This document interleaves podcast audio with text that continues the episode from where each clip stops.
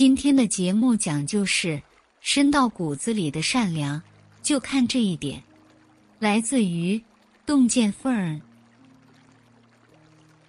有一个一分钟视频，在网上三天就有过一人点赞。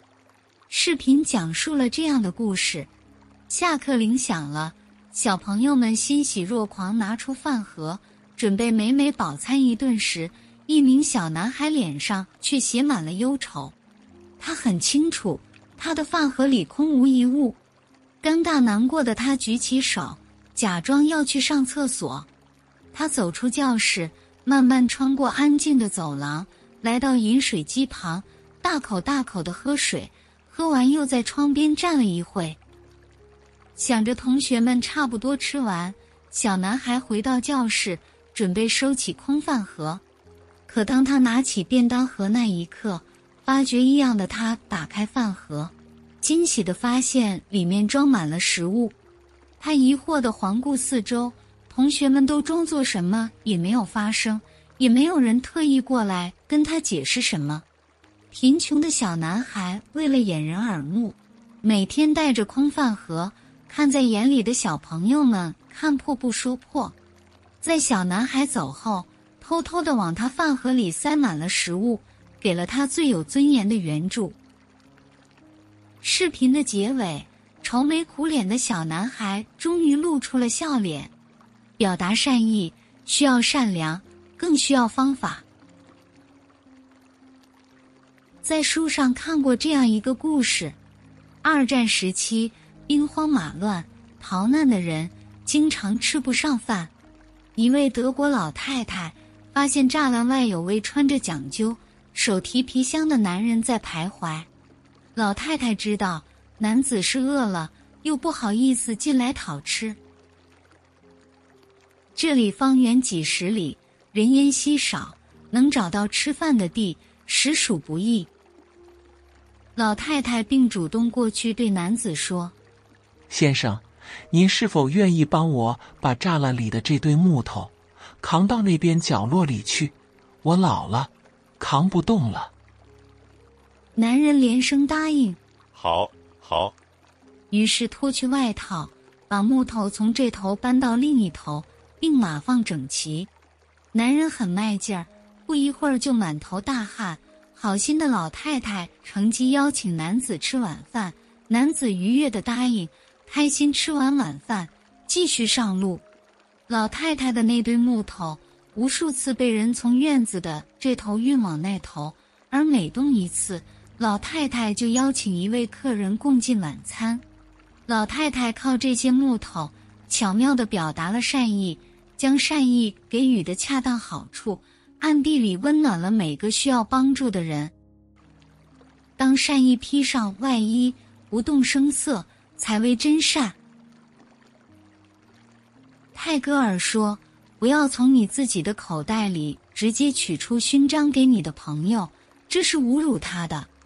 善意可以给予他人心灵温暖，但如果不顾对方的感受，直截了当的表露善意，就会变成一种伤害。《礼记·唐公》里记录了这样的故事：春秋战国时，有一年，齐国发生了饥荒，吃不上饭，很多人被饿死。土豪钱敖为了博得好名声，并在路上摆上了很多食物，等着饿着的人来吃。怕别人不知道这里有食物，还大声吆喝：“这里有食物，大家赶紧来吃吧！”他很惊讶，为什么一个人也没有来？好不容易看见一个恶汉经过，还遮遮掩掩，用袖子遮住自己的脸。钱敖用高高在上的语气和那个恶汉说。喂，过来吃吧。原本以为恶汉要感谢他的好意，但没想恶汉假装没听见，理也没有理他。钱敖又接着了一句：“还在磨蹭什么？赶紧来吃，不吃要饿死了。”恶汉放下袖子，瞪了他一眼，说：“我就是因为不吃这些，才被饿成这样的。”这便是不吃嗟来之食的典故。就算饥饿难耐、穷困潦倒，他人仍有保持人格尊严的权利和骨气。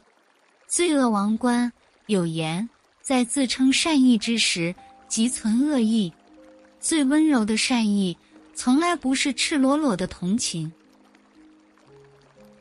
一名网友在博客上说了一件自己的事：他上小学时，一家四口只能挤在十四点五平方米的小房子里，生活不方便不说，最让他头痛的是没办法洗澡。夏天都好过，去河里洗洗就好；最怕冬天没有钱去澡堂，家里也实在没有地让他洗个不感冒的澡。在他印象中。常常一个冬天不洗澡，他描述自己脏的程度：脖子和耳根被一层泥垢糊着，而每年开春，膝盖和肘就像戴了个黑色的护腕一样。这种情况在他四年级换了班主任之后发生了改观。新来的班主任隔三差五请他和另外一名同学去家里帮忙做煤球。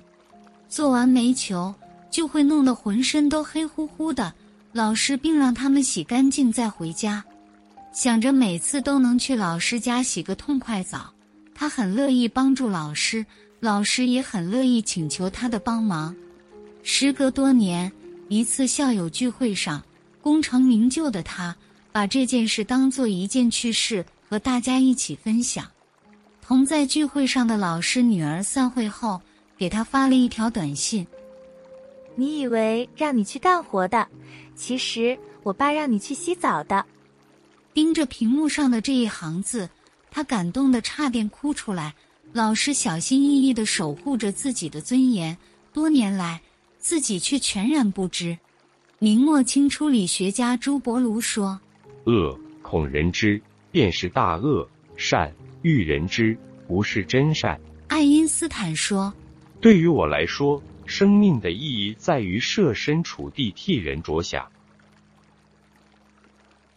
善良不仅仅是施予，更是尊重。我们心怀善意的时候，推己及人，不是强加于人，这才是善良的最高境界。愿这个世界充满善意，愿每个个体的尊严都能得到世界的呵护。